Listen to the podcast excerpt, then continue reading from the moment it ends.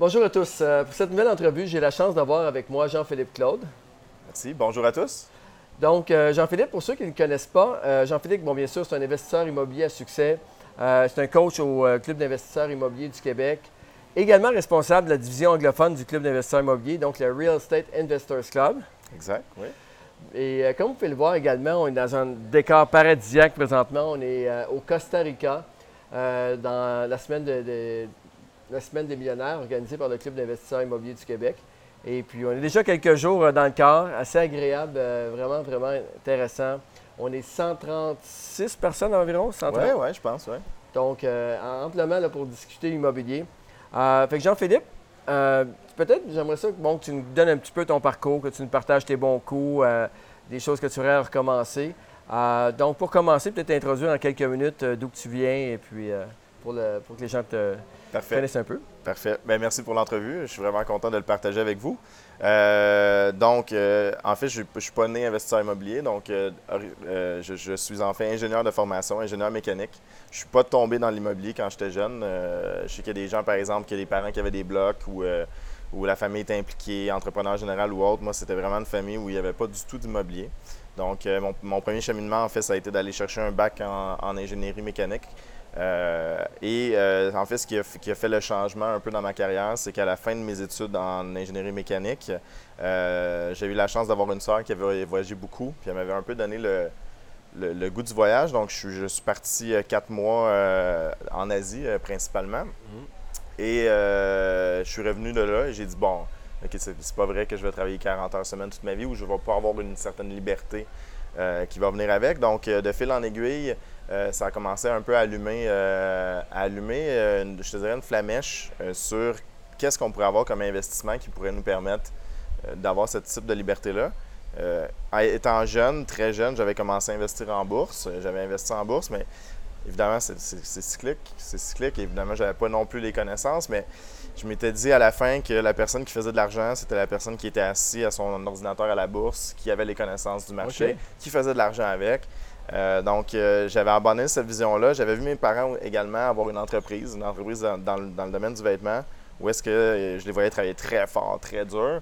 Donc, ça, ça avait été également éliminé. Donc, ce qui me restait comme véhicule d'investissement, où est-ce que ça a piqué ma curiosité, c'était l'immobilier, où est-ce que je pouvais avoir un certain revenu passif, bâtir une équité, mais sans nécessairement avoir à être attaché là. Est-ce que tu avais, tu un modèle là-dedans euh, qui était, Aucun modèle, aucun modèle, rien du tout, euh, absolument rien. ça a été un cousin, je me souviens, ça a été un cousin qui m'a parlé rapidement. A dit Ah, l'immobilier, ça semble intéressant. Et c'est tombé dans un moment de ma vie où je devais m'acheter une propriété. Donc, j'étais rendu, j'étais rendu à ce point-là. Euh, mon, ex-conjointe, en fait, était, enceinte à l'époque. Donc, on a décidé d'aller vers un achat. Et justement, avec le mindset un peu d'immobilier, on a décidé d'y aller vers un triplex. Donc, euh, plutôt que d'acheter un condo ou une maison, on a acheté une propriété à revenu. l'immobilier est arrivé dans ta vie, euh, ben, il a quand même provoqué quelque chose? Tu as étudié, tu as, été voir? Ou, en fait, j'ai commencé, j'ai fait les deux premiers cours euh, du club. J'ai lu évidemment le livre de, Jacques Lépine. J'ai suivi euh, IMO 101. J'avais suivi le cours des flips avec Yvan à l'époque. Fait que ça, ça avait un peu euh, déclenché mon goût d'immobilier. Ensuite, j'ai suivi des formations un petit peu partout. Mais ça a déclenché un peu le goût d'immobilier et c'est là que vraiment l'achat du triplex, ça l'a déclenché. Fait que là, toi, tu as, l'intelligence d'acheter un triplex commencé, non pas une maison ou un condo. Tu as commencé directement avec le triplex. Exactement, toujours dans la perspective d'avoir non pas un revenu passif, on, parle quand même d'une petite propriété à revenu, mais d'un bon départ. Et euh, je sais qu'il y en a qui, c'est toujours un débat éternel, il y en a qui prennent la location versus ça, mais pour moi, le triplex, ça a été une super belle école parce que j'ai géré, j'ai commencé à gérer des locataires, des, locataires à problème aussi. Mhm. J'avais un locataire qui était difficile. L'ancien propriétaire avait déménagé dans un logement. C'était pas toujours facile. et, et à l'époque, j'avais un ami qui faisait un peu d'investissement immobilier qui m'a visité et il m'a dit Écoute, il y a une entrée vers le sol, ça ferait un beau bachelor. Et euh, de là a découlé euh, mon premier entre guillemets, move en immobilier, ça a été de rajouter un logement fait que ta première optimisation, ça a été de rajouter un, bachelor au triplex. Exact. Et ça a été une pure, euh, un coïncidence, vraiment. Ça a été euh, la visite d'une amie qui a, qui a dit Ah oui, ça ferait un beau bachelor. J'avais aucunement. c'était pas du tout. Euh, c'était pas du tout planifié. Donc, ça a été la première, le premier move. Donc, on a créé ça et je me suis beaucoup impliqué dans la construction. Donc, j'ai vraiment fait mes dents ça a été ma petite école, ma petite école de rénovation, ma petite école de gestionnaire de, de gestionnaire de locataires. Et, ça a été vraiment mon, début. OK. Fait euh, comme ça que l'immobilier est arrivé dans ta vie. Ton premier move, ça a été un plex. Euh, par la suite, bien sûr, euh, bon, tu as continué à faire des transactions.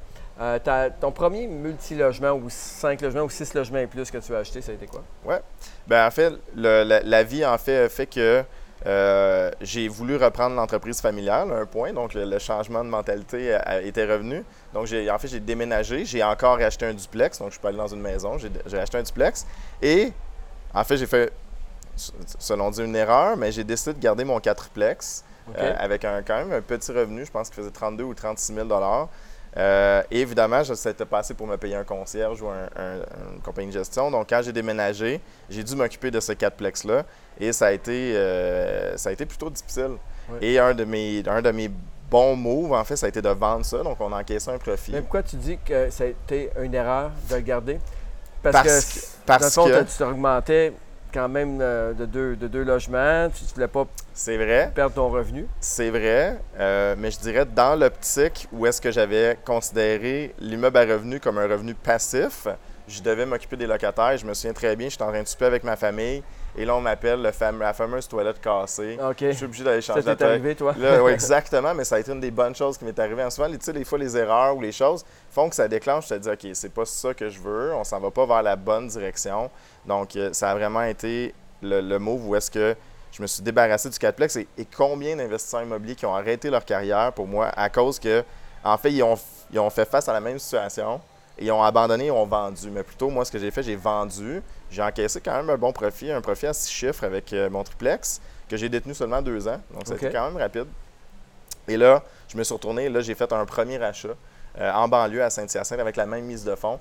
Donc, là, un plus Pas Juste pour venir au départ, euh, juste pour mettre en contexte la, région que tu es, donc ton triplex et ton duplex étaient dans quel. Euh, Mon triplex était à Montréal, dans Antique. Mon duplex était à Vaudreuil-sur-le-Lac, donc ouais, vraiment en, région. Donc là, c'était un 30-40 minutes de route. 30, ouais, 30 minutes de route environ. Donc, donc j'ai vendu. Et euh, j'ai acheté une offre d'achat. En fait, je suis allé à Saint-Hyacinthe. Il y a quelqu'un qui a fait une offre d'achat euh, pour un 17 logements plutôt en piteux état. Euh, mais j'avais assez de ma mise de fonds pour aller acheter et j'avais un concierge. Donc là, ça a été la joie parce que là, je venais d'augmenter mes revenus significativement avec la même mise de fonds. J'avais une bonne liquidité. Je n'avais pas nécessairement la plus-value de Montréal. Ça, ça a été une concession à faire. Mais j'avais un concierge sur place. Et donc, je passais de quelqu'un qui était toujours euh, au BAT en bon français avec le problème des locataires à avoir un concierge sur place euh, avec le 17 fait que ça t'a permis quand même de, faire un premier pas vers l'immobilier passif. Oui, exact. On s'entend qu'il n'y a absolument rien de passif complètement. Mais déjà, un concierge sur place, un 17 logements. Mais quand même, on regarde Vaudreuil, Montréal, Saint-Hyacinthe. Je me suis promené. Il y a quand même. Euh, oui, je me suis promené. Je dis toujours dans mes cours, dans les cours en fait au club, euh, de dire, euh, de toujours faire attention, d'essayer de, de, concentrer sur un secteur. Mais ça, ça a été comme ça. Puis ça, ça, a été comme ça.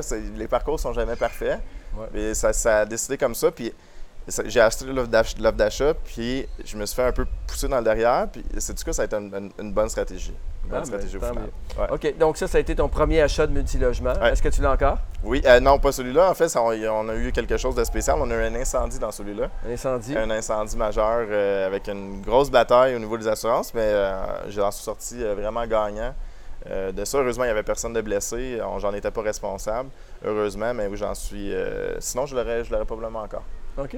fait. Donc, euh, vous n'avez rien reconstruit, c'est-à-dire. Euh, non, en fait, non. Euh, j'aurais pu. En fait, j'aurais pu, j'aurais pu le faire, mais le, le dossier m'avait tellement pris d'énergie que pour moi, à d'autres choses. À d'autres choses. Je laissais quelqu'un d'autre encaisser le profit pour la reconstruction. Donc, ça, c'était ton premier achat de multilogement. Ton deuxième achat, c'était quoi? Deuxième achat, en fait, là, j'ai frappé le mur que tout le monde frappe, en fait, c'est la mise de fonds. Donc, euh, j'avais passé la petite mise de fonds dans le triplex, on avait financé nos travaux, là, on avait traversé ça à Saint-Hyacinthe. Et là, euh, j'ai plus d'argent. Évidemment. Donc, le mur de tout le monde. Mais je commence à gérer mon équipe à Saint-Hyacinthe parce que j'ai commencé à améliorer le 17 logements. Et là, il y a une opportunité qui, apparaît. Euh, sur la rue Cascade, pour ceux qui connaissent Saint-Hyacinthe, euh, sur la rue Cascade, Euh, super bel immeuble. Euh, j'ai un locataire commercial qui doit être renouvelé là-dedans, donc il y a du potentiel. Euh, la, personne qui s'en occupe s'occupe à vider les logements résidentiels. Il y a deux commerces à, l'état, en fait trois. Il y en a un au deuxième et deux au rez-de-chaussée. Et les logements résidentiels sont vides. Donc la personne était tannée de s'occuper des locataires. Donc typique vendeur motivé. donc là, je vois l'opportunité, puis je dis c'est pas vrai que je vais attendre que ma mise de fonds revienne. Je contacte des amis. Je dis, écoute, j'aurais besoin de 120 000 pour faire cet achat-là. J'aimerais ça que tu embarques avec moi. Et donc, naturellement, sans consulter rien, il n'y avait personne qui faisait des partenariats autour de moi. Naturellement, je suis allé avec un partenariat 50-50 où est-ce que j'ai dit à mon, à mon ami investisseur, je dis, écoute, tu mets 100% du 120 000, 100% de la mise de fonds et euh, tu as 50% de l'équité du projet. Parfait. C'était 50-50. Toi, tu t'occupais de l'immeuble, et la personne mettait la mise de fonds. Et voilà. J'avais apporté l'opportunité aussi, également. Donc, j'avais apporté l'opportunité. Euh, donc, euh, c'est ça. Puis, en fait, ça s'est super bien passé. Puis, au bout d'un an, en fait, j'ai pris 120 000 on a refinancé. Et le 120 000 on l'a redonné euh, à l'ami investisseur. Fait que ah, ça a été un, ouais, un beau succès. Ensuite, c'était quoi ton prochain move? ensuite, ça a été un peu. je suis revenu dans ma région, en fait, parce que là, on commençait à regarder un peu dans la région aussi, parce que Saint-Hyacinthe, c'est bien, mais plus proche de chez soi, souvent, c'est plus agréable. Et on a trouvé une propriété, une propriété dans la petite ville de Rivière-Bodette. C'est petit, mais en fait, c'est près de la frontière, c'est peut-être à une vingtaine de minutes de Vaudreuil où est-ce que je demeure. Et euh, la propriété était particulière. Encore là, était, était demi, à demi incendiée. Donc, c'était un 10 logements. Et euh, il y avait six unités qui étaient belles. Il y avait quatre unités qui étaient euh, complètement détruites par le feu. Mais le feu était arrêté à un mur coupe-feu, un mur de maçonnerie. Donc, il y avait une partie qui était vraiment à démolir avec les champignons. complètement à démolir. Complètement à démolir. Et là, euh, je dirais la force là-dedans, pour moi, ça a été de creuser un peu plus loin puis de se, poser des questions. Parce que reconstruire quatre unités dans la petite ville de Rivière-Bodette, c'était pas nécessairement très rentable. Euh, c'était pas quelque chose de vraiment profitable. Donc, ce que j'ai fait, en fait, c'est que j'ai appelé la, la ville. J'ai dit, écoute, c'est un 10 logements. Est-ce que c'est possible pour moi de juste détruire les quatre unités et de ne pas reconstruire? Tout simplement. Donc, euh, j'ai dit, OK, on va détruire les quatre unités. Et la ville, euh, on a travaillé un peu, puis finalement, on a eu une note écrite de la ville comme quoi que c'était accepté. Mais pourquoi? Pourquoi de. C'est parce que, bon, dans ce que j'en sais, ce que tu expliques en dans d'une minute, tu pars de 10 logements. Oui. Au lieu de reconstruire les quatre autres puis aller chercher ça au marché, il y avait des belles, euh, constructions neuves. Pourquoi de passer de 10 à 6 devenait intéressant? La propriété, évidemment, était amputé du fait qu'il y a une partie qui était, qui était brûlée. Donc, on l'a payé en conséquence. Donc, on l'a payé amputé à cause de, cette, de, cette, euh, de, cette, euh, bon, de ce feu-là. Exactement, à cause du feu. Et euh, pour moi, du moins à l'époque, j'avais pas les capacités pour reconstruire du neuf. Donc, on n'avait pas les capacités pour reconstruire du neuf avec ça. Donc, on n'avait pas. Et, et, je te dirais que le secteur était correct, mais c'était pas un secteur où est-ce que le neuf, ça, était nécessairement probablement rentable. Donc, on a. dans le fond, si tu as payé le prix d'un 6 logements. Voilà. Euh, même moins, en fait. Même moins un petit peu que le 6 logements. Fait que pour toi, tu ne voyais pas la plus-value à court terme ou peut-être le marché n'était pas capable de supporter des loyers euh, par rapport au coût, de, coût de, construction. OK. Exactement. Parce que dans le fond, ce n'est pas les assurances qui ont payé, c'est toi qui achetais l'immeuble qui était déjà. Euh, Et voilà brûlé. Donc, l'ancien propriétaire avait déjà été euh, dédommagé pour ça. Exactement. L'ancien propriétaire avait déjà été dédommagé. Puis je te dirais que c'est une, relativement une petite transaction, mais on s'est vraiment amusé là-dedans parce qu'on on est arrivé, on a sectionné la partie de quatre logements. Puis en fait, on a été chercher les pelles, aller chercher les assurances pour ça aussi. C'était assez particulier. À l'époque, je, je, sais que je travaillais beaucoup. Puis en fait, juste euh, emmener la pelle mécanique. J'ai des vidéos de ça où est-ce qu'on détruit la moitié de l'immeuble. Puis finalement, ça a, été, euh, ça a été profitable. On a fait un bon gain en équité. Un bon gain en équité, oui. Ah, mais tant mieux. C'est bien ça. OK, on continue. On continue cette belle. Euh, écoute, une belle ride. On, se promène de, de, de, Montréal à Vaudreuil, à Saint-Hyacinthe, à Rivière-Baudet. On se promène, hein? Oui. Oui, mais non, on est resté dans ces créneaux-là après. On est resté dans ces créneaux-là. Ouais.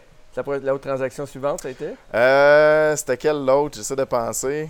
Euh, en séquence. Tu sais que tu l'as fait plusieurs. J'avais eu la chance de voir ta conférence euh, où tu avais donné ton parcours pendant une bonne heure là, au Club d'investisseurs immobiliers, puis ça a été intéressant. Peut-être que ce serait intéressant de me dire, y a-tu un. ton meilleur coup? OK. Est-ce que tu peux nous donner un petit détail? Ça aurait été quoi ta plus belle transaction? Tu en es le plus fier? Ben, en fait, je te dirais que c'est dans les dernières, puis euh, je sais qu'on s'est, on, s'est parlé pré-entrevue euh, et j'ai essayé de réfléchir un peu à ce serait quoi le meilleur coup. Pour moi, le meilleur coup, ça va toujours être un, coup où est-ce que j'ai mis le moins d'énergie, le moins de temps versus ce que ça m'a donné, en fait. Euh, je te dirais que dernièrement, il est arrivé une opportunité, une opportunité pour moi où est-ce que en faisant des cours, en faisant des conférences, les gens viennent un peu t'approcher aussi où est-ce que quand il arrive des transactions un peu en difficulté. Et euh, j'avais un ami du secondaire euh, qui est constructeur dans la région, dans ma région à moi. Il m'est arrivé, il m'a dit Écoute, j'ai besoin de 500 000 euh, d'ici une semaine ou deux. Sinon, je, perds ma promesse d'achat. ça fait deux ans qu'on travaille sur le dossier. Et c'est là que, justement, la puissance des contacts, qui était complètement sous-estimé quand j'ai commencé l'immobilier. Pour moi, moi j'étais toujours un loup solitaire où est-ce que j'avais pas vraiment besoin de contact. Où est-ce que là, la puissance du contact est rentrée. Donc, le deal m'est venu. Je me suis retourné, j'ai analysé la transaction aussi, parce que ça fait partie aussi de, de, mes forces, en guillemets, d'analyser la transaction, calculer les refinancements et tout, et dire à mes investisseurs, dire, écoute, ça c'est une bonne transaction, et finalement de, négocier un 25% d'équité sur deux neuf logements neufs euh, deux, ouais, deux neuf logements neufs. Donc. Euh, fait, que, fait qu'à partir de ce moment-là, OK, tu as commencé deux neuf, deux, neuf logements neufs. Ouais. Et puis, euh, juste pour l'auditoire, il y a présentement des gens qui ne savent pas qu'on est en train de, tourner. Et puis, ils nous regardent. c'est bon. Fait qu'on va continuer quand même la vidéo. On a dit qu'on ferait une shot, on va continuer. Et puis, donc, fait que c'est ça. Fait que là, ces deux neuf logements-là, ça se trouve être des, immeubles ton meilleur coût. Oui. Parce que tu as été chercher, était récupéré mise à fond au départ? Bien, en fait, on est en train, on, vient de finir notre premier, euh, notre premier euh, neuf logements, donc on est en train de relouer, on va rentrer dans les phases de refinancement. Mais encore là, c'est toujours une perspective de quel est le meilleur coût. Pour moi, c'est le, un temps, euh, le temps investi, puis le retour que ça va donner. Donc, c'est deux neuf logements qui vont être évalués à 1,3 million chaque, et j'ai réussi à ramasser en fait 25% d'équité là-dedans. Donc, pour moi, ça, c'est du, du, bonbon parce qu'en fait, j'ai pris deux personnes j'ai réunies et euh, en fait, c'est, entre guillemets, c'est, c'est pas moi qui étais en train de faire le travail versus les autres transactions où est-ce que c'est moi qui devais être au bâton puis faire euh, la transaction. Donc, ça, pour moi, des transactions comme ça, je pourrais en faire une par semaine. Tandis que des, optimisations, évidemment, là, ça me prend un peu plus de temps. ça jouait le temps par rapport au temps versus le. pour moi, ça se calcule comme ça. C'est toujours, c'est combien, combien tu as fait de, de, de levier sur ton temps, tout simplement. Fait qu'une transaction que tu pourras faire trois fois le profit que tu as fait, mhm. mais qui t'aura demandé cinq fois le temps, ça ne serait pas nécessairement ton meilleur coût. Pour moi, non, parce que justement, c'est ça, c'est toute une balance, parce que combien qu'on peut optimiser, combien qu'on peut faire d'optimisation euh, comme celle-là, combien qu'on va en faire par année, c'est là que tu, vas déterminer c'est quoi la transaction la plus profitable. Oui, c'est pas une transaction spectaculaire, c'est pas euh, des ajouts de logement, c'est pas parce que j'en ai fait des transactions, j'ai fait des ajouts de logement, j'ai fait des décontaminations majeures, j'ai fait fait plusieurs types de transactions, mais celle-là m'est particulièrement alléchante parce que au final, je me suis dit ça, je peux en faire une par semaine. OK. Le temps toujours, parce que pour petite parenthèse, euh, Jean-Philippe, euh, je pense qu'il y a quand même. combien tu as d'enfants personnellement? J'en ai trois. Puis, euh, une famille reconstituée. Oui, ma conjointe en a quatre. Sandra, on passe le bonjour. Oui. Sandra en a quatre, toi tu en as trois, ça en fait sept. Fait que bien sûr, le temps est euh, quelque chose que tu dois maîtriser au max. Absolument, absolument, exactement. Le temps, la gestion du temps, donc euh, tout ça là-dedans, qui, est un, qui, qui, qui, qui, est extrêmement important pour moi. Un bon gestionnaire du temps, c'est toute une égalité pour tout le monde. Tout le monde a 24 heures dans une journée. puis c'est là que c'est ton temps, justement, qui, est ta ressource la plus précieuse. Excellent.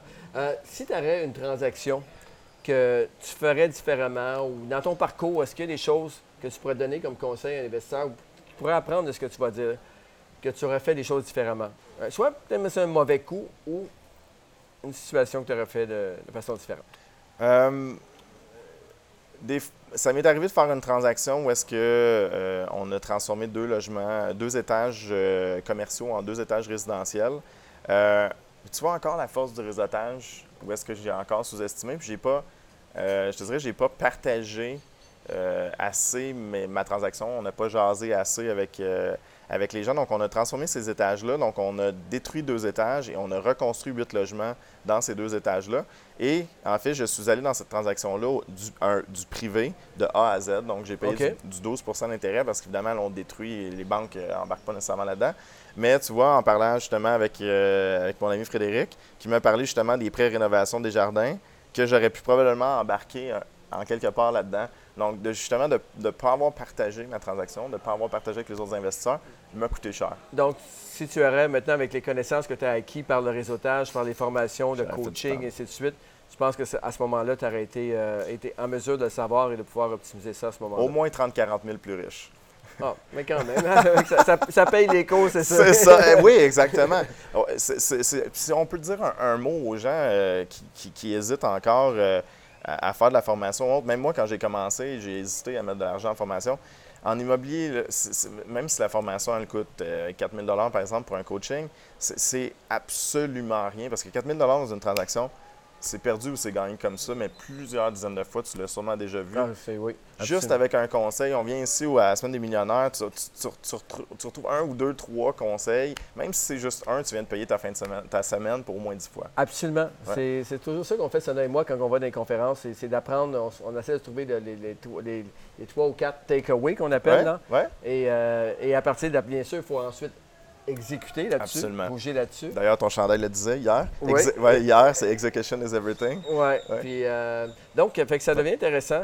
Maintenant, euh, fait que ça, c'est quelque chose que tu aurais fait différemment mm-hmm. euh, si tu aurais eu les connaissances immobilières pour pouvoir optimiser à ce moment-là. maintenant, un conseil pour les gens qui commencent. en fait, je pense à deux. la première, euh, souvent, ça revient, les gens disent Ah, oh, on ne trouve pas de transaction, il n'y a pas de deal sur le marché. Sûrement, toi, tu l'entends beaucoup, euh, Patrice. Les gens, ça, arrête souvent à qu'est-ce qui, qui, est listé. Les gens ne vont pas plus loin de voir le potentiel. C'est important de dire voici l'immeuble, où est-ce que je peux l'emmener, c'est quoi son potentiel, et, d'essayer de le voir. C'est vraiment de se poser la question là, asseyez-vous devant l'immeuble, qu'est-ce que je peux faire avec cet immeuble-là? Es-tu localisé près du métro? Je peux-tu le faire hyper de luxe? Euh, il va-tu être près d'un hôpital ou est-ce que je vais plus s'adapter aux personnes âgées? Juste d'arrêter de, de, de, voir juste le listing. oui, les immeubles, c'est cher, oui, c'est vrai, mais profitez-en justement, on a un marché qui est quand même chaud. Étudier l'environnement. Étudier l'environnement, exactement. C'est juste de, reconnaître le potentiel, de ne pas s'arrêter juste à, à qu'est-ce qui est affiché là. C'est de voir qu'est-ce qu'il y a derrière, puis de voir l'augmentation de, potentiel. Puis, si je peux me permettre un deuxième truc, c'est arrêter de vous arrêter de vous limiter aussi dans les mises de fonds. Les gens disent ah ben j'ai pas d'argent, je peux pas faire d'argent immobilier. Moi j'en ai j'en avais pas. J'ai commencé avec 20 000 dans mes poches. Puis tranquillement ça a, ça a commencé à, grossir. Il y, a de l'argent partout. Vous avez des, des, des, des, parents, des amis qui ont des, maisons claires d'hypothèque. Essayez d'aller chercher cet argent-là, essayez de, de, leverager puis de faire un projet avec. Excellent. Donc, euh, maintenant, on va peut-être terminer euh, avec ça. Peut-être, euh, qu'est-ce qui s'en vient pour Jean-Philippe dans, les prochaines, dans les prochaines semaines, prochaines années, prochains mois? Je sais que présentement, on est en transaction ensemble. Oui. pas avec François. Avec François. François, notre équipe. Avec, va être une superbe propriété avec un emplacement exceptionnel. Oui. Exact. qui va avoir quand même pas mal de, travail à faire, puis qui est capable de remonter ça au, marché. Encore une fois, potentiel. Oui. Ouais. ensuite? Euh, on est en, je te dirais qu'on était plus en mode stabilisation, euh, on est en, étant moins mes investisseurs, en mode stabilisation. Et là, on va être plus un, petit peu plus en mode euh, acquisition. donc là, on va recommencer à faire les acquisitions. Donc le 14 logements en est un exemple. Donc on a recommencé à faire les acquisitions en Côte-des-Neiges. Et il y avait aussi une, une, optique aussi de, de, maison de vacances avec Sandra qui est, qui, m'a conjoint maintenant depuis un an, qui s'intéresse de, de, plus en plus dans l'immobilier. Donc on, on va probablement commencer justement à regarder euh, maisons de vacances comme euh, par exemple ici au Costa Rica, où est-ce qu'on va louer par exemple sur du, Airbnb ou de la location court terme. Un petit, un petit euh, nanan immobilier et vacances dans lequel on peut justement profiter d'un levier, profiter de, faire de l'argent de l'immobilier, mais en même temps d'avoir une maison de vacances. OK. C'est intéressant. C'est toujours avec une optique d'investissement de retour. Toujours. Bon, mais c'est bien. Toujours.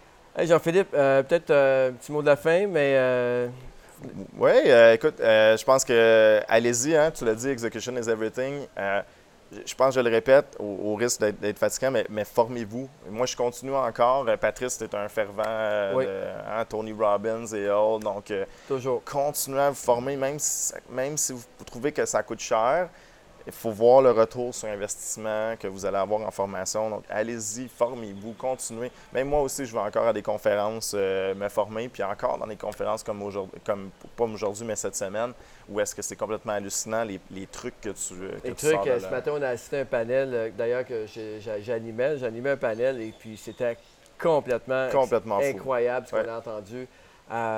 Puis, bon, c'est ça. Fait que c'est de continuer à réseauter. Oui. Jean-Philippe, merci beaucoup d'avoir partagé ton parcours. Ça fait plaisir, merci Patrice. Et puis encore une fois, pour l'éditoire, je vous invite, un, à encourager, euh, bien sûr, euh, Jean-Philippe avec le, Real Estate Investors Club, OK, mhm. euh, qui va avoir du contenu super intéressant. D'ailleurs, dans les prochaines semaines, mais là, peut-être que ça va sortir avant cette vidéo-là ou pas, mais on, va, y aller en plusieurs séquences. On va sortir beaucoup de, avec Café et MML en, collaboration, bien sûr, avec le, le club immobilier. On va avoir de Robert Luxembourg. On va avoir plusieurs euh, côté anglophone. Ça va être des capsules anglophones, mais avec un knowledge incroyable de, la part de Robert, qui a partagé euh, pendant deux heures avec, euh, avec des investisseurs. Euh, en même temps, bien sûr, d'aller assister aux soirées, aux soirées qui sont à toutes les prochaines soirées. Le 12 mars, oui. Le 12 mars. je ne sais pas si la capsule va être sortie. On va sortir ça avant. OK. Et ça va être à le 12 mars à 7 h au Crown Plaza, euh, donc sur l'autoroute 520 et la 40, donc euh, au, Plaza, au, Crown Plaza. Crown Plaza le 12 mars, exact. Fait que merci encore pour votre, euh, votre attention, votre écoute. N'hésitez pas à partager la vidéo, à taguer les gens qui pourraient être intéressés par écouter le parcours de, Jean-Philippe. Puis bien sûr, d'encourager les services de, de PMML, que ce soit du financement, du refinancement. Bien important de savoir que 95% des dossiers de financement de PMML n'ont rien à voir avec les transactions qu'on fait. Euh, donc, euh, encouragez-nous là-dessus pour la vente et bien sûr pour l'achat de, de multilogements. Merci à tous. Merci de votre attention. Merci. À bientôt.